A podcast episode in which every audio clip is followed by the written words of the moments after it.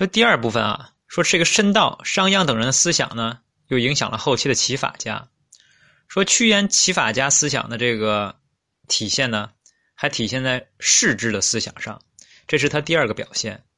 说外延诸篇的尊君重令主张，事实上那就是法家的士治思想，士就是势力的势。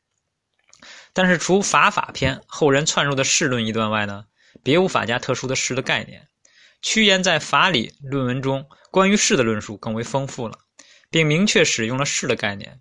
这是其与外延法家思想最明显的区别之一。在《任法》一文中提到啊，说明王之所操者六，说生之、杀之、富之、贫之、贵之、贱之，此六柄者，主之所操也。主之所处者四：一曰文，二曰武，三曰威，四曰德。此四位者，主之所处也。借人以其所操，命曰夺柄；借人呢，以其所处，命曰失位。夺柄失位而求令之行不可得也。这其中啊，虽然没有明确使用士的概念，但把六柄和四位二者综合起来看，并提出了夺柄失位的问题，论述呢更为深刻。民法全篇主旨在于论述尊君重士的思想。他认为啊，为人臣者重私而轻公矣，实指私人之门，不宜置于庭；百虑其家，不宜图国；属数虽众，非以尊君也。百官随聚，非以任国也。此之谓国无人。国无人者，非朝臣之衰也。家与家，务于相异，不务尊君也。因而明确提出啊，以士圣的主张，反对把君主的事专授给某一个大臣。夫尊君卑臣，非亲也，以是圣也。就是这个道理。篇中呢，虽然只用了一个“士”字，但许多论述都包含着士的思想，如君臣共道则乱，专授则失。说威不两错，正不二门，这样等等，这种思想呢，在《民法解》中被明确的阐述出来。正式一文中也提到，说暴人不胜，邪乱不止，则君仁者世伤，而威呢日衰矣。故为人君者，莫贵于圣。所谓圣者呢，法律令行之为圣，法律令行，则群臣奉法守职。说赏必足以始，威必足以胜，然后下从。夫君人之道，莫贵于圣。圣故君道立，君道立，然后下从。其中啊，提出的君主事商的问题和圣民的主张呢，是值得我们注意的。说对于屈原中士治的思想，应该如何去认识呢？有人说呀，中士那也是齐法家的特色之一。这种说法固然不错，但如果进一步分析，会发现啊，《管子》书中名副其实的世治思想。在这个经言、外言、内言这三组中呢，都没有产生，直到屈言以及其他组内少数单篇中才出现，而到《管子解》诸篇中达到了极盛。这说明早期齐法家还谈不上中士，其士之思想主要反映了后期齐法家的特征。在《七臣七主》一文中提到啊，说无实则无事，失配则马焉制。可见后期齐家齐法家士的思想呢。对前人的继承，并非最早的略发奇异的作品。说，既然管子前后期作品呢，在士这一关键概念上的使用上，如有这个如此明显的不同，那么其中没有明言士的法家作品，应当早于申道；只有屈原等齐法家后期作品，才可能受到申道思想的影响。那屈原法家思想的体现啊，还表现在数治思想上，这是他的第三个表现。说与士的情形不不这个一样，外延呢也没有使用法家特殊的术的这个概念，但屈原则明确使用了术的概念，提出了防备大臣行私术以避主的方法。任法一文中提到说，故主有三术：夫爱人不思赏也，恶人不思法也。知一设法以度量断者，上主也。爱人而思赏思赏之，恶人而思罚之，被大臣离左右，专专以其心断者。中主也，臣有所爱而为思赏之，有所恶而为思罚之，背其功法，损其正心，专听其大臣者，威主也。故为人主者，不重爱人，不重恶人。重爱曰失德，重恶曰失威。威德皆失，则主威也。说这里所谓的术啊，阴谋权术的气味并不太浓厚，但确实体现了掌控朝臣的方式。提醒君主呢时时要关注。明法中也提到说：“君臣共道则乱，专授则失。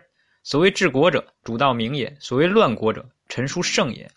今主事法以欲尽能，则臣离上而下比周矣。以党举官，则民务交而不求用矣。是故官之失其志也。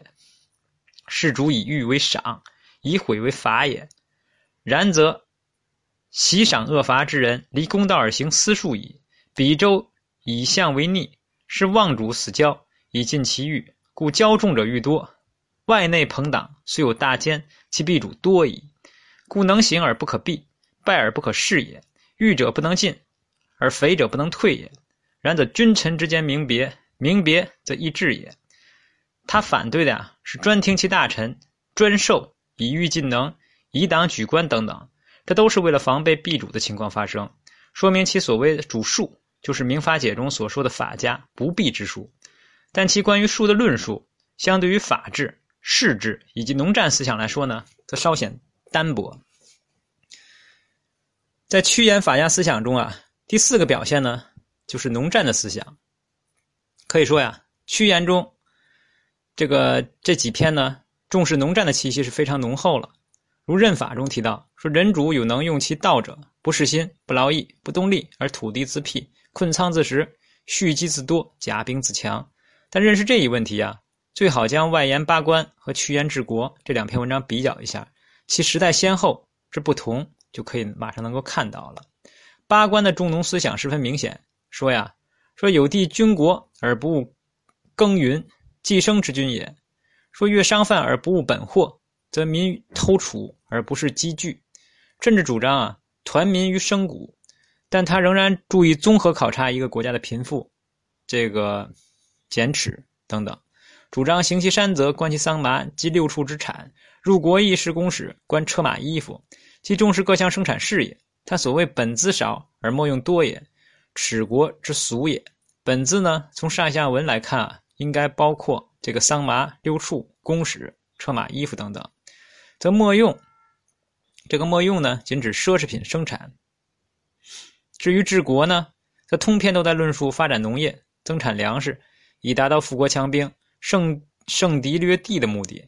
全文仅这个八百一十九个字，竟然使用了“粟”这样的字啊二十四次，“农”呢十二次，还有五谷、食、田垦、耕耘、种、或等字词，平均不到二十个字就有一个与农业有关，显然已经是纯粹的本农莫商之说了。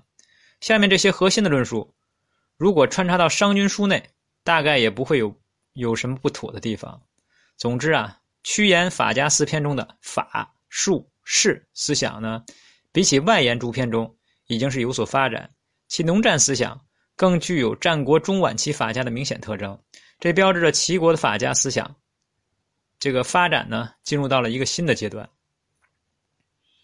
说最后啊，我们还需要总结一下屈原受到秦晋法家。思想的影响的这个具体表现，屈原中的法家思想有了显著的发展，这主要是适应齐国富国强兵的时代需要，是齐法家自身发展的必然结果。但与此同时啊，齐法家必然与这个秦晋法家思想呢相互影响、相互促进。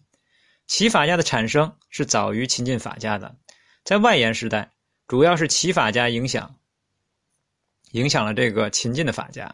如申道士的思想直接受到法法篇的启发，而从趋炎可以看到，齐法家呢又受到了秦晋法家的影响。除使用术跟士这两个概念这个以外呢，从这两个概念我们可以看到，这是受到了申道和申不害的影响，还有不少具体的文字和思想呢有相同的地方。明法应当是介于前期法家与韩非之间的齐法家后期的作品，并受到了秦晋法家。主要是申道思想的影响，全篇突出了尊君重士的思想，主张以士胜，这比较符合申道思想的特征。综上所述啊，趋炎法家四篇与外延的法家作品相比呢，其法家思想有重要的发展。最关键的区别在于受到了秦晋法家思想的影响。说分而言之啊，说任法、明法这两篇，主要是受到申道、申不害等秦这个晋法家的影响，正事治国。这两篇呢，更多受到了秦法家商鞅的影响，所以呢，屈原四篇是战国中晚期之际的齐法家作品，受到了商鞅、申道、申不害等秦晋法家思想的巨大影响，并对法、术、士思想进行了初步的综合，为韩非思想奠定了基础。韩非的这个韩非子呢，不但继承了申道等人的思想，肯定也参考了这个管子的论述。有度呢，就有抄袭这个明法的很多内容，这就是明证。完。